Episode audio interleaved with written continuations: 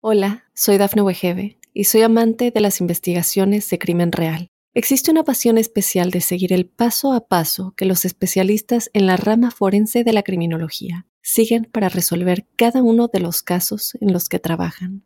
Si tú, como yo, eres una de las personas que encuentran fascinante escuchar este tipo de investigaciones, te invito a escuchar el podcast Trazos Criminales con la experta en perfilación criminal, Laura Quiñones Orquiza en tu plataforma de audio favorita. Cuando nació en Colombia, Rory Enrique Conde no pensó que sus abusos lo convertirían en el denominado estrangulador de la calle 8. Vino al mundo el 14 de junio de 1965 y desde pequeño lo llevaron a Estados Unidos buscándole un mejor futuro. Pero los abusos de su padre y la pareja de este convirtieron a Rory en una persona agresiva. Dejó la escuela para dedicarse a la calle, vivir con las personas del mal y explorar ese mundo. Ya en su adolescencia, estaba enfermo de maldad. En el año 1987, se enamoró perdidamente de Carla Boden, la cual tenía 15 años. Rory creyó que esa relación podía encaminarlo a un mejor vivir, pero no fue así. Pero no fue así. Los celos y la violencia sorprendieron en aquel hogar, dejando en él una huella imborrable. Pero Rory, en 1994, se había convertido en una persona violenta, guardaba mucho rencor y quería vengarse. Una mujer transexual se convirtió en su primera víctima, la cual asesinó al descubrir que no era una dama de la noche, sino que cargaba consigo otra identidad.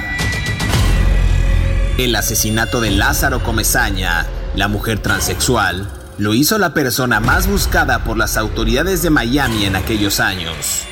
Rory, en su rebeldía, quiso vengarse de la policía y traerle más problemas. Y un mes después, asesinó a otra mujer y después a una más y otra más. ¿Estás listo para conocer su historia? No tengas miedo, que ya empezó. Crímenes de terror.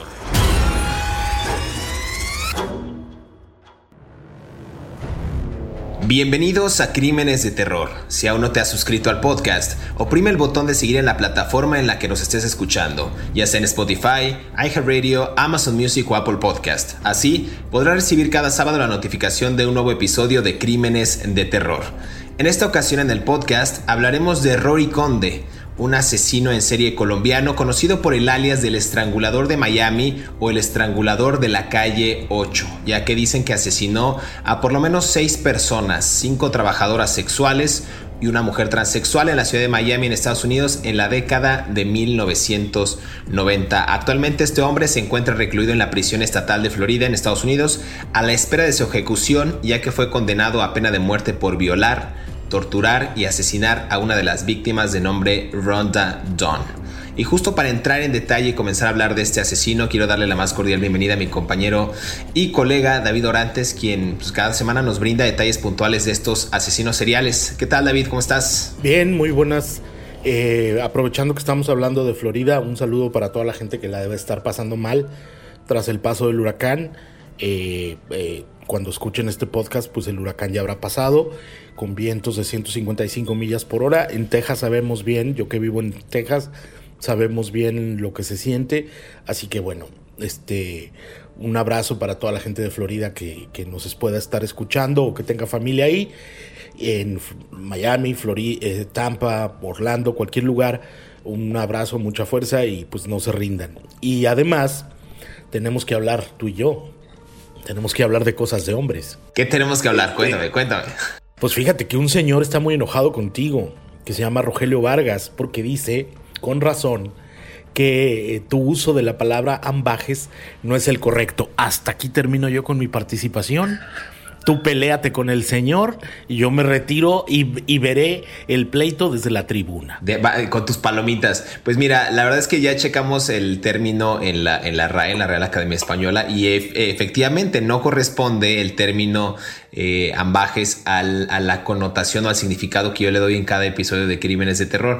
Eh, en ocasiones anteriores, eh, yo trabajaba en una revista hace muchos años, en Newsweek, y lo que hacía, uno de los directivos de este, de este medio me decía justo que eran ambajes, que eran ambajes, ambajes, el tema de los crímenes que se cometían en México en aquellos años, ¿no?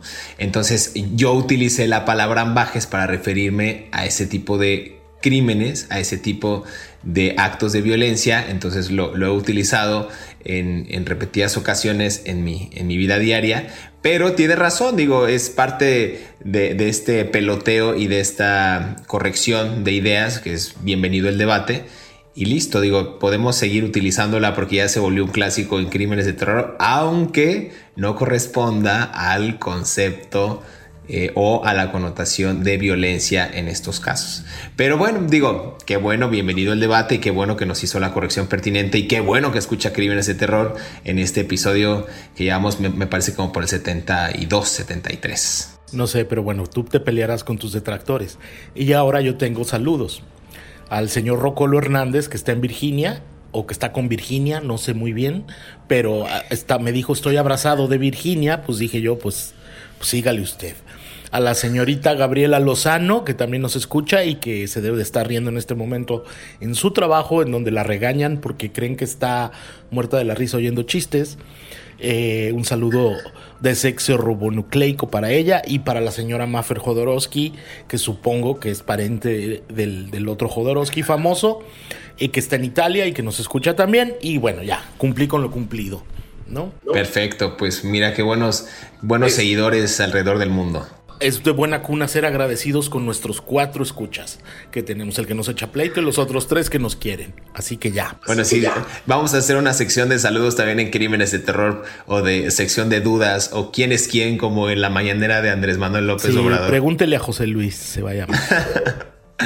Buenísimo. Pues mira, ya dando este preámbulo, gracias por este episodio, eh, David. Vamos a, vamos a empezar a conversar acerca de Rory Enrique Conde, este criminal en crímenes de terror, valga la redundancia. Nació en Colombia este sujeto, decíamos al inicio de este programa. Él no pensó que sus abusos lo convertirían en el estrangulador de la calle 8. Eh, él vino al mundo el 14 de junio de 1965 y desde pequeño lo llevaron a Estados Unidos buscándole un mejor futuro, como es común en estas familias latinoamericanas, en estos hispanos que quieren llegar a estas tierras estadounidenses en busca del famoso y anhelado sueño americano. Los abusos de su padre y la pareja de este convirtieron a Rory Enrique Conde en una persona pues ofensiva, una persona agresiva. Dejó la escuela, dicen algunos de los archivos que pude consultar, para dedicarse a la calle, vivir con las personas del mal, explorar ese mundo y en su adolescencia dicen que ya estaba enfermo de maldad. Digamos que ese es parte de este primer episodio que hemos dicho siempre que infancia es destino y no fue la excepción Roy Enrique Conde, Conde perdón, eh, mi querido David, eh, y empieza, digamos así, la, la historia de este sujeto eh, pues ahora sí que llegado de Colombia a Estados Unidos. Eh, bueno, yo siempre he tenido la teoría de que los, los, inmigrantes cargamos con lo que somos. O sea, de la misma manera en la que. De la misma manera en la que nos llevamos nuestras costumbres, nuestro idioma, nuestro lenguaje, ¿no? cuando digo lenguaje no es lo mismo que idioma, son dos cosas diferentes, ¿no? Eh, nuestras ideas, nuestra personalidad, pues también cargamos nuestros ah, defectos, ¿no? Y para muchos de nosotros nos cuesta trabajo ser o vivir en la rectitud en la que se pretende vivir en los Estados Unidos con la severidad de leyes que hay, ¿no? Eh, eh, me refiero concretamente, estoy haciendo un gran arco narrativo para llegar al punto al que voy. Mm, me refiero concretamente, por ejemplo, a los arrestos por DWI, ¿no? En Texas, las personas que son detenidas por eh, manejar bajo el uso del alcohol son los inmigrantes hispanos. Es el mayor número que detienen. Bueno, esto no quiere decir que todos los inmigrantes hispanos somos unos ebrios borrachos que vamos por las calles manejando, ¿verdad? Obviamente. Sin embargo, también en este caso, como el del señor Rory, pues él ya traía problemas, ¿no? Él ya traía, probablemente mató gente en Colombia, nunca lo vamos a saber, probablemente cometió te apoyo, ambajes en Colombia, aunque nos regañe el señor, que está mal dicho, ya quedamos que está mal dicho. Este cometió abusos en Colombia, cometió crímenes y pues cuando llegó a los Estados Unidos no iba a cambiar nada más porque cruzó la frontera o aterrizó en Miami, ¿no? Todos somos nuestra historia, ¿no? O sea, este, todos somos lo que fuimos, pues, ¿no?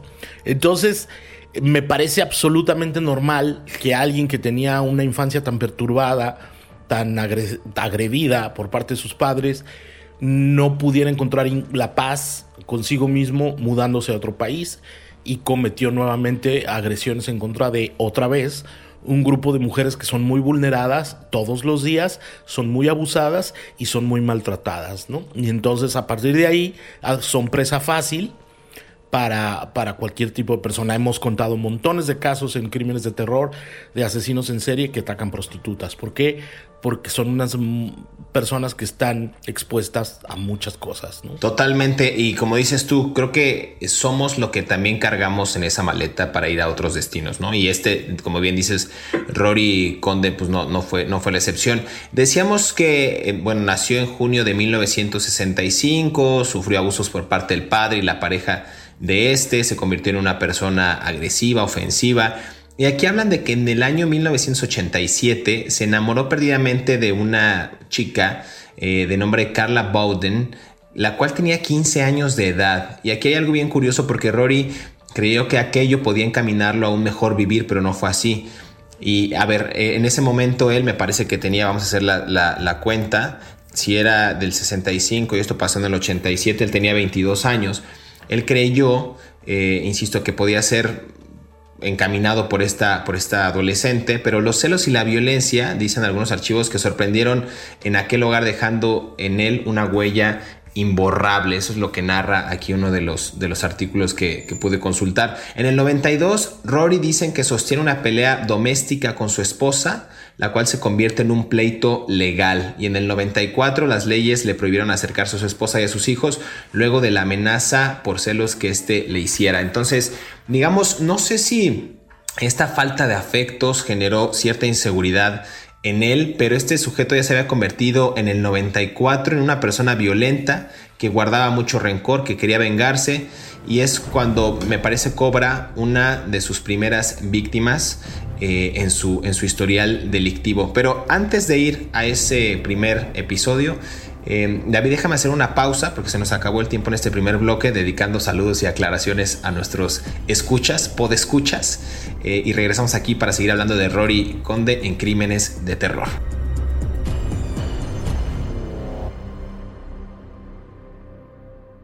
Hola, soy Dafne Wegebe y soy amante de las investigaciones de crimen real. Existe una pasión especial de seguir el paso a paso que los especialistas en la rama forense de la criminología siguen para resolver cada uno de los casos en los que trabajan. Si tú, como yo, eres una de las personas que encuentran fascinante escuchar este tipo de investigaciones, te invito a escuchar el podcast Trazos Criminales con la experta en perfilación criminal, Laura Quiñones Orquiza en tu plataforma de audio favorita. Estos son 5 datos perturbadores de Rory Conde. Número 1. La madre de Rory Conde murió de tétanos cuando tenía 6 años. Conde y su hermana Nelly fueron criados por su abuela paterna. Cuando éste tenía 12 años, se mudaron a Miami para vivir con su padre, el señor Gustavo Conde, sin embargo, Rory no se llevaba bien con él, ya que creía que era una persona abusiva. Número 2. La esposa de Rory, Carla Conde, creía que los arrebatos de su marido eran resultado de los abusos sexuales a manos de su padre y su pareja, aunque eso no impidió que en 1987, cuando él tenía 21 y ella 15, se casaran y tuvieran dos hijos. Sin embargo, en 1992, Rory estuvo preso como resultado de una pelea con su esposa. Número 3. Años más tarde, Conde asesinaría a dos trabajadoras sexuales de nombre Elisa Martínez y Carrie Nava. En varias partes del cuerpo de Martínez y en los glúteos de Nava escribió, tercera, voy a llamar a Dwight Chan. Esto último en referencia al presentador de la cadena de televisión WPLG de Miami. Número 4. Rory Conde fue uno de los fugitivos más perseguidos en su momento. Se cree que fue rastreado por 100 agentes especiales de los Estados Unidos por un periodo de 10 meses, mediante el uso de 5.000 pistas y rastros y cerca de un millón de dólares como recursos. Fue capturado en junio de 1995. Número 5. Rory Conde se declaró culpable del asesinato de cinco de las seis personas que ultrajó y fue condenado por el juez Gerald Bagley a cinco cadenas perpetuas consecutivas sin libertad condicional. Sin embargo, fue condenado a pena de muerte por el asesinato de Rhonda Dawn. Según las palabras de Bagley, la manera violenta y cruel como fue asesinada Rhonda merece un castigo único y ejemplar.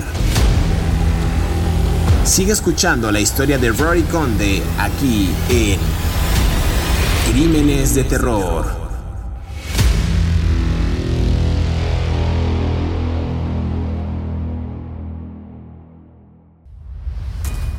Regresamos a Crímenes de Terror. Estamos conversando acerca de Rory Enrique Conde, decíamos un asesino en serie colombiano conocido por el alias del estrangulador de Miami o el estrangulador de la calle 8. Eh, David, eh, mencionábamos un poco acerca de su infancia, de su vida temprana. No sé si quieras agregar algo a este, a este primer antecedente, eh, o a este antecedente, porque es redundante. decía yo justo que tenía una, una vida pues, perturbada con este padre que era pues, con ciertos, ciertas agresiones que también lo convirtieron a él en un agresor. Y en el 94 cobra su primera víctima, una mujer transexual, la cual asesinó al descubrir que no era una dama de la noche, sino que pues era pues, pues una persona transexual, pues. Una dama de la noche, me gustó eso, bien decimonónico el señor José Luis. Este, no sé, mira, aquí hay algo muy extraño. Yo estoy viendo los documentos del, yo estoy viendo los documentos del caso y cuando mató a esta mujer, a esta mujer transexual, que era un prostituta o prostituto, no sé cómo se le pueda llamar, este, mi, mi, corrección política no llega tan lejos. Lázaro Comezana se llamaba, ¿no? Ese era su nombre de nacimiento, pero se vestía de mujer, lo cual me parece legítimo, que alguien se puede vestir como le dé su regalada gana, ¿no? Lo que yo no entiendo, y te lo voy a decir la verdad, yo nunca he hecho el amor con un hombre, ni, ni creo que vaya a suceder, aunque pues nunca puede decir uno que no, ¿no? No sabe uno, ¿verdad? Pero bueno, ya ves, se han dado casos. Pero bueno, a mí donde me llama mucho la atención es donde este señor Rory Conde declaró en el juicio que mató a Lázaro porque descubrió durante el sexo que era hombre. A ver, ¿cómo descubres durante el sexo que es hombre? Cuando ya lo tienes, ah, chirrión, ¿no? O sea, como, ¿cómo que traes ahí? No, o sea, perdón, pero no sé, o sea, yo creo que él sabía que desde antes de que lo recogió, que estaba levantando a un hombre. Digo, yo he sido periodista de crimen durante muchos años y yo sé en México y en Estados Unidos y yo sé que en todas las ciudades, en todas las ciudades del mundo hay zonas donde se ponen los prostitutos hombres que se visten de mujer y los recoge la gente. Digo, no voy a decir en dónde en Houston para no dar ideas, ni tampoco voy a decir en dónde en Guadalajara, o en la Ciudad de México, o en Tijuana, o en Monterrey, o en Puerto Vallarta, o en Los Ángeles para no dar ideas. Pero eso sucede. Tú vas a esa calle y sabes que lo que te vas a levantar en esa esquina, pues es un... No voy a hacer chistes más, porque es algo muy serio de lo que estamos hablando. Pero, pero a mí me parece así como una excusa muy rara, así como, ajá súbitamente descubrí que era hombre, no. O sea, ni que fuera novela de Shakespeare, o sea, obra de teatro de Shakespeare. No, estoy enamorado de un hombre y súbitamente la princesa se quitó el velo, ¿verdad? Y era mujer, ¿no? O sea, no. Este, no, película de Abel Salazar, ¿no? Me enamoré de un hombre, ¿no? Este, o sea, esto no es así, esto es, esto es, este tipo estaba negando su crimen y además estaba negando su sexualidad. Ojo, es absolutamente legítimo ser bisexual si eso es lo que te gusta y te da felicidad. Pero el cuate estaba tan traumado que tuvo que justificar el asesinato de su primera víctima, hombre que probablemente ya había tenido relaciones sexuales con otros hombres que se dedicaban a la prostitución vestidos de mujer tuvo que justificarlo con eso por, imagínate el tremendo trauma que él mismo no se aceptaba, ¿no? Y vivía en esta constante negación. Su mamá murió cuando él tenía seis meses de tétanos en Colombia. O sea, imagínate, una enfermedad que se puede curar. Él murió de, tétanos y vivió la madre. Y él vivió bajo el cuidado del padre. O sea, tenía un montón de dudas existenciales desde la niñez que no encontraba la paz consigo mismo. Prometo ya no hacer más chistes. Pero bueno. No, está bien. nada más voy a hacer una aclaración porque decías eh, que, tuvo, que tuvo relaciones sexuales con una persona este, transexual. Eh, y me parece que ahí no sé si el, término que tú estás empleando se refiere a una... tú dices que una persona que se viste de mujer. Puede, puede ser, pero esos más bien serían como travestis. Transexual puede ser que ya nada más haya transgredido su sexo, a eso se refiere. No, transgénero se refiere a que ha transgredido su género, a eso, a eso voy. Entonces, transexual puede que la persona, en este caso Lázaro Comezaña, que ya era una mujer transexual, que me parece que no tenemos el registro del nombre de esta, de este, de esta, de esta mujer transexual, eh, puede que se haya quitado sus, sus genitales en ese momento. Eh, no, los, no lo sabemos, por eso te digo, es una mujer transexual, sí, pero en ese momento no sabemos si cuando sostuvo relaciones sexuales con Rory, eh, él se percató que o todavía tenía su miembro viril o ya se lo había quitado. Por eso puede ser también por la voz, no sabemos si ella había tomado hormonas. Es, es, es un tema ahí muy escabroso que podemos escarbarle, pero nada más es como para poner y dejar dudas ahí. Eh, ibas a comentar algo. Sí, no me gusta que uses el verbo podemos escarbarle cuando estamos hablando de relaciones sexuales, o sea, de, de con, con un hombre que, o sea, legalmente se murió como Lorenzo. Lázaro. Lázaro, perdón. ¿O cómo era? Sí, Lázaro. Legalmente. O sea, a mí no me preguntes. Vete y peleate con los fiscales de Florida. ¿No? O sea, legalmente se murió como hombre. Entonces tú, así que tú ve y, y, arréglate con los fiscales. Me parece muy bien toda tu explicación, me parece muy pertinente, me parece muy correcta, pero no es cosa mía, es cosa de los fiscales. Yo nomás te estoy diciendo lo que dice aquí en, en, la, en la sentencia. Pero bueno, continuemos. Claro. La juez Gerald Begley lo acusó a pena de muerte a las 9.05 de la mañana del 7 de marzo del año 2000. Y, en, y al dictar sentencia se refiere a esa víctima como hombre. Entonces tú vete y peleate con los fiscales porque no es cosa mía, ¿no? Tú se los explicas y luego ellos ya sabrán. Pero bueno, continuemos. Fíjate que eso está bien interesante porque justo esto fue en el 94 y yo también creo que para ese momento las leyes como ha pasado en México no creo que hayan estado tan, a la, tan progresistas eh, y menos en esas, en esas zonas donde ocurrieron los crímenes para, uno, dar legitimidad a, los derechos de la víctima, en este caso a Lázaro Comezaña, y quizás un poco sí de, transfobia. En, ese momento. Bueno, ya no vamos a hablar de, esos términos ni, ni, nada porque me va a poner muy exquisito. Bueno, a ver. Sí, la verdad, te estás poniendo muy, o sea, a ver, lo único que te voy a decir es que no podemos juzgar el pasado con la lógica del presente. Exacto. No más con eso. Por eso te dije, en ese momento las leyes no eran progresistas. Sí, digo, perdóname, pero discúlpame. O sea, yo te entiendo todo lo que tú me dices y toda la corrección política desde la óptica de millennial del año 2022. Pero legalmente ese señor mató a otro hombre. O sea, punto. Sí, sí, si lo quieres ver. Sí, sí. Pragmáticamente sí. Yo no lo digo, lo dice el fiscal. A mí no me preguntes. Así que yo nomás estoy leyendo lo que dice aquí. Adiós, sigamos. Sigamos, mira, el asesinato de, Lázaro Comezaña, ¿no? Esta mujer transexual que no, no encontré el nombre eh, tal cual. Lo hizo eh, esta persona, insisto, Rory, pero también Rory en su rebeldía quiso vengarse de la policía y traerle más problemas y un mes después asesinó a otra mujer de nombre Elisa Martínez. Dicen que le pagó a esta trabajadora sexual para que se fueran a un momento de pasión y luego de eso la dejó sin vida. La policía para ese momento comenzó a buscar a Rory, dejaba eh, este sujeto pistas confusas y escritos en la escena del crimen, desafiando a las autoridades de Miami. No, no sé si esta, esto también eh, raye, digamos, en una especie de narcisismo, como hemos dicho en la mayoría de los criminales, que buscan ser atrapados o que buscan ser, no, atrapados, pero que buscan notoriedad o buscan ser vistos para que sus crímenes, no sé si trasciendan, David, no sé qué opines, o simplemente para dejar una huella que no pudieron tener en sus vidas, en sus, en sus en sus aspectos sociales, en sus núcleos familiares y lo hacen a través eh, de, estos, de estos ambajes, aunque esté mal dicho. Bueno, a ver, Rory Enrique Conde no tenía la validación de seres humanos adultos cuando era niño. ¿No?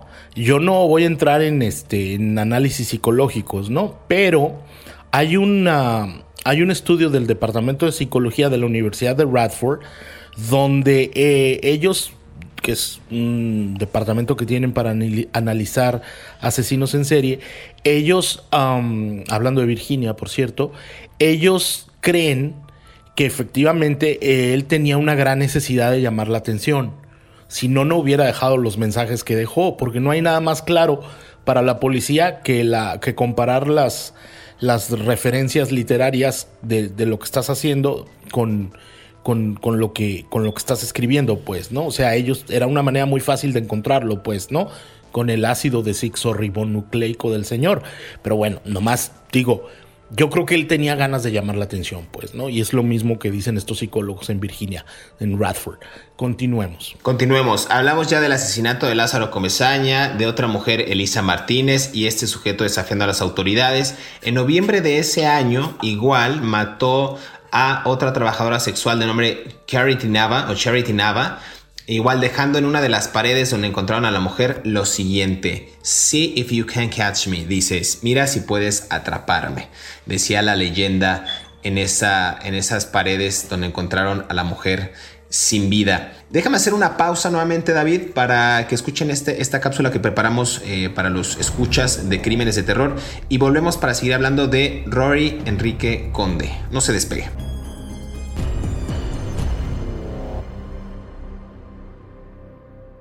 Hola, soy Dafne Wegebe y soy amante de las investigaciones de crimen real. Existe una pasión especial de seguir el paso a paso que los especialistas en la rama forense de la criminología siguen para resolver cada uno de los casos en los que trabajan. Si tú, como yo, eres una de las personas que encuentran fascinante escuchar este tipo de investigaciones, te invito a escuchar el podcast Trazos Criminales con la experta en perfilación criminal, Laura Quiñones Orquiza, en tu plataforma de audio favorita. A finales de 1995, Rory se dejó llevar por los encantos de Gloria Maestre a la cual quiso asesinar, luego de torturarla y violarla, pero esta fingió estar muerta. Ella lo delató y las pruebas de semen lo dejaron al descubierto. Su semen era igual al encontrado a las otras mujeres asesinadas. Finalmente, a Rory lo atraparon en la calle 8 en Miami, cuando buscaba a otra trabajadora sexual. Actualmente, permanece privado de su libertad y ruega al presidente de Estados Unidos, Joe Biden, para que no ejecuten la pena de muerte que pesa sobre él. Sigue escuchando la historia de Rory Conde aquí en Crímenes de Terror.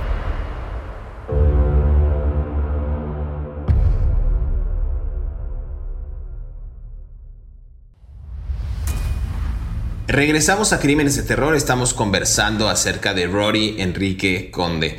Decíamos que cometió al menos, bueno, estamos dando pie y vamos eh, de manera cronológica en el 94 cuando asesina a Lázaro Comezaña, una mujer transexual, a Elisa Martínez, Desafiando a las autoridades, Rory en ese año asesina a otra trabajadora sexual de nombre Carrie Tinava y deja en una de las paredes que me parece algo interesante y que habla, uno, el narcisismo, otro quizás de la seguridad que tenía y de ese odio desmedido para cometer los crímenes. Él deja una leyenda en una de las paredes donde encontraron a la mujer sin vida, eh, donde se leía lo siguiente, See if you can catch me, decía, mira si puedes atraparme. Me parece extraño, me parece un, me parece aterrador también, pero también ya se estaba quizás él eh, desnudando, retratando de cuerpo entero acerca de sus eh, reales intenciones y esta parte de la psique que él, que él proyectaba en cada uno de los asesinatos, David. Sí, fíjate que es algo muy interesante todo lo que hemos hablado, sin embargo, hay algo que me llama muchísimo la atención y que no entiendo por qué. Digo, ya sé que han pasado muchos años y que no hay manera de, de buscar al fiscal, ¿no? A Abraham Leiser, Lieser, uh, perdón, Abraham Laizer. pero sin embargo, qué feo dije eso. Sin embargo, eh, me llama la atención que, a, que a, Rory nada más lo condenaron por una muerte. y por un asesinato. No lo condenaron por todos los que hizo. Mató a ¿qué? seis personas en un periodo de seis meses, prácticamente de a, de a muerto por mes, de a muerta por mes. O de no, que no te rías, es en serio. Bueno, ves, ves, la gente no nos toma en serio porque tú te ríes y piensas que yo estoy riendo, yo estoy hablando en serio. Bueno, entonces de a muerto por mes, pero pero en realidad la única razón por la cual él enfrenta la pena de muerte es por el asesinato de, de Rhonda Dunn, de 21 años, quien aceptó irse con él a su casa porque eh, le iba a dar drogas, ¿no? Eh, eh, eh, la iba a recoger en el camino de, de Teamimi, Teamimi Trail, en Florida. Pero antes ya había matado a Elisa Martínez, a Charlie Feinaba, a Wanda Cook Crawford, Nicole Schneider y al otro señor que se sigue siendo hombre aunque no quieras. ¿no? Vete y peleate con los fiscales. Pero bueno, él solamente fue condenado por una, un asesinato y por una violación de esa prostituta, Richard, eh, la señorita Dunn, ¿no? Totalmente. También hay una última víctima que se salvó. Hay, otra víctima ahí que se salvó. Eh, dice que en esos años Miami, la ciudad de Miami, en Florida, eh, estaba en una situación, pues, en una convulsión, pues, por tanto asesinato. Rory seguía en sus andanzas, haciendo inclusive trabajos eventuales en algunas casas. Se cuidaba mucho de las cosas que hacía, incluso de cómo trataba a la gente. De esa manera no podrían descubrirlo, dicen algunos de los archivos. A finales del 95, sin embargo, Rory se dejó llevar por los encantos de una mujer. Se llamaba, eh, o se llama, no sé si siga viva la mujer, Gloria Maestre, Mestre, a la cual quiso asesinar luego de torturarla y violarla. Pero ella fingió estar muerta, fíjate qué, qué audaz, si queremos llamarlo así, la mujer fingió estar muerta y luego de eso ella lo delató y las pruebas de semen lo dejaron al descubierto. Nuevamente el ácido desoxirribonucleico hizo de las suyas y pudieron dar con el, con el agresor. Su semen era igual al encontrado a las otras mujeres asesinadas. Eh, y justamente porque creen que recibe el mote del asesino de la calle 8, porque a Rory lo atraparon en la calle 8 cuando buscaba a otra trabajadora sexual para cometer otro crimen. Entonces, Está interesante. Sí, a ver, la Gloria Maestre, que sí sigue viva, este, y entró en un programa de ayudas, de ayuda emocional y social para el condado de Miami-Dade. Eh, ella después de que se hace la muerta y él la deja, eh, empieza a hacer ruidos donde la dejaron en un departamento y empieza a gritar y a pedir ayuda y los y los esto es chistoso esto sí es un poco extraño los, el, eh, Rory era vendedor, vendedor de, material para construcción. Y, lo, y unos vecinos escuchan los ruidos de esta mujer, van a ver qué onda y la encuentran y llaman a las autoridades y ella cuenta toda la historia y, describe al hombre y tal. Y ellos encuentran que había una concordancia con una persona que había sido detenida días antes por robo a tiendas, robos hurtos menores. ¿Sabes? Esta gente que se mete a, una tienda grande y roba 200 dólares en bisutería de o en ropa, cualquier cosa. Eso se llama shoplifting, ¿no? Shoplifting. Y él, eh, y que es casi siempre shoplifting es cuando robas menos de 500 dólares o 750 dólares legalmente, es lo que es. Ya cuando es más de 750 dólares ya es hurto mayor. Pero bueno, el caso es que él estaba haciendo shoplifting y lo arrestan y estaba en la corte y entonces un policía del condado de Miami dice, oigan, pero este señor también tiene unos cargos allá por por este por por mm, ¿cómo se llama? por shoplifting, por robo hurto menor en tiendas y lo empiezan a buscar y es cuando descubren quién es y encuentran que eh, su dirección y lo siguen buscando, buscando, hasta como tú bien dices, lo detienen en la famosísima calle 8 de Miami, eh, donde, donde finalmente lo arrestan. Hay algo que es muy importante, ¿te acuerdas que hablamos de su infancia perturbada? Uno de sus abogados dijo que su tío, cuando estaba niño, lo había abusado sexualmente y que ese resentimiento y ese odio lo habían empujado a matar personas. Yo quiero suponer que es cierto. Pero ¿sabes qué? Buscas ayuda psicológica. O sea, si enfrentaste una cosa tan grave, lo menos que puedes hacer para vivir en una sociedad sana es ultrajar a otros, ¿no? Mira, ultrajar me gusta más que ambajes. Ultrajar a otros. Entonces, este... Y dijo que no se merecía la pena de muerte debido a su infancia con el que había sufrido. Pero bueno, pues pero pues hay otras opciones para sobrevivir, pues, ¿no?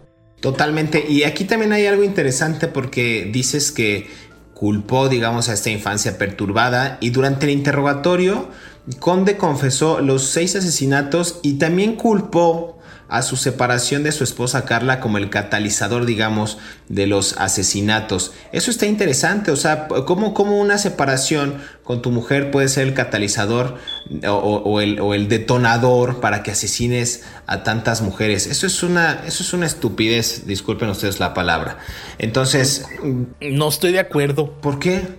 Como siempre. Porque no, es que no estoy de acuerdo, porque las, las perturbaciones mentales son muy graves, José Luis. O sea, Tú no sabes si tú te enamoraste de una persona, tú no sabes las cosas que yo andaba, el ridículo que yo andaba haciendo por las cantinas de Houston cuando me abandonó Brie. digo, no maté a nadie, pero, o sea, tú no sabes, las perturbaciones mentales son muy graves. Y cómo te afecta en la psique es muy grave. Y no todos unos nos podremos refugiar en el, en el alcohol y los mariachis, pero otras personas se refugiarán en el asesinato. No lo estoy justificando. Estoy diciendo que el, el daño emocional que te puede provocar un desamor es muy grave. Está consignado en la historia, ¿no? O sea, desde, desde los griegos. O sea, Otelo, ¿no? ¿Por qué mató a Desdémona, no? Este. Es el, los conflictos emocionales son muy difíciles de manejar y cada respuesta es única. No es, no es como una generalidad, es como, no, es como, no es como un cortador de galletas donde todos tenemos que responder a las mismas maneras, ¿no? Es cierto, estoy de acuerdo, tú te abandona una mujer y no sales a matar personas porque te abandonó, ¿no?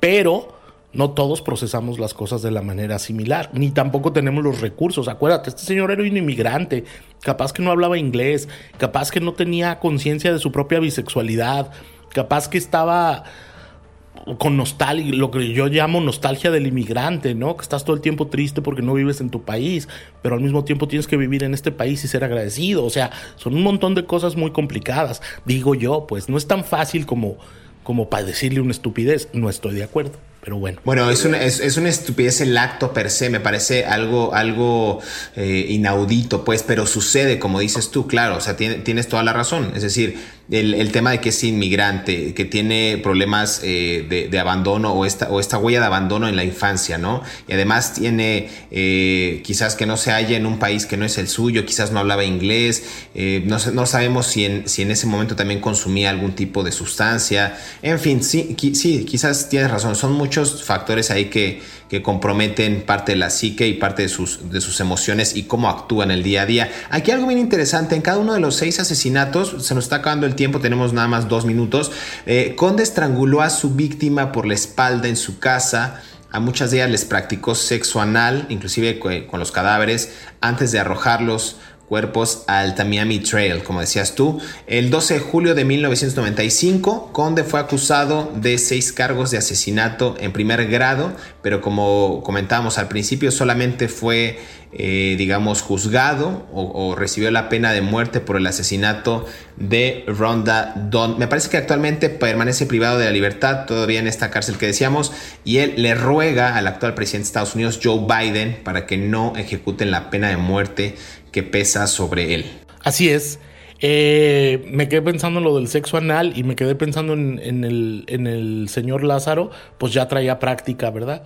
Este, pues es que tú, eh, tú eres el que trae esas cosas a la, a, la, a la mesa, a la conversación, no había necesidad. Pero bueno, este, pues sí, ves, fíjate, les practicó sexo anal, o sea, tenía una satisfacción de una manera que era alternativa, poco convencional con sus víctimas. Este pues no sé qué decirte, hermano. Me parece muy extraño que la fiscalía del condado de, Miami-Dade no lo haya enjuiciado por los seis asesinatos, nada más por uno. Me parece extrañísimo, no lo puedo entender, sobre todo en una fiscalía tan republicana como esa. Eh, pero bueno, pues ya está y, y no, no, no, no creo que lo ejecuten. Se van a dejar que se muera de viejo el, señor Conde y pues ya me imagino que ha de estar aprendiendo inglés en la cárcel. Seguramente. Pues muchas gracias eh, David por este episodio de Crímenes de Terror. Yo creo que ha sido de los, de los mejores de los que hemos podido hablar de un sinfín de cosas, incluidos los saludos y las aclaraciones para nuestros escuchas.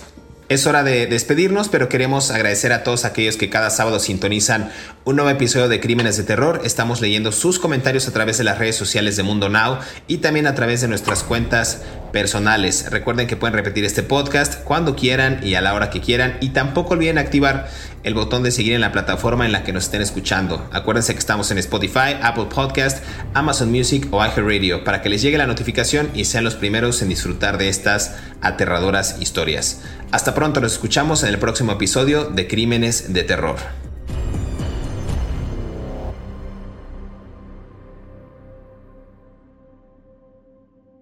Hola, soy Dafne Wegebe y soy amante de las investigaciones de crimen real. Existe una pasión especial de seguir el paso a paso que los especialistas en la rama forense de la criminología siguen para resolver cada uno de los casos en los que trabajan. Si tú, como yo, eres una de las personas que encuentran fascinante escuchar este tipo de investigaciones, te invito a escuchar el podcast Trazos Criminales con la experta en perfilación criminal, Laura Quiñones Orquiza, en tu plataforma de audio favorita.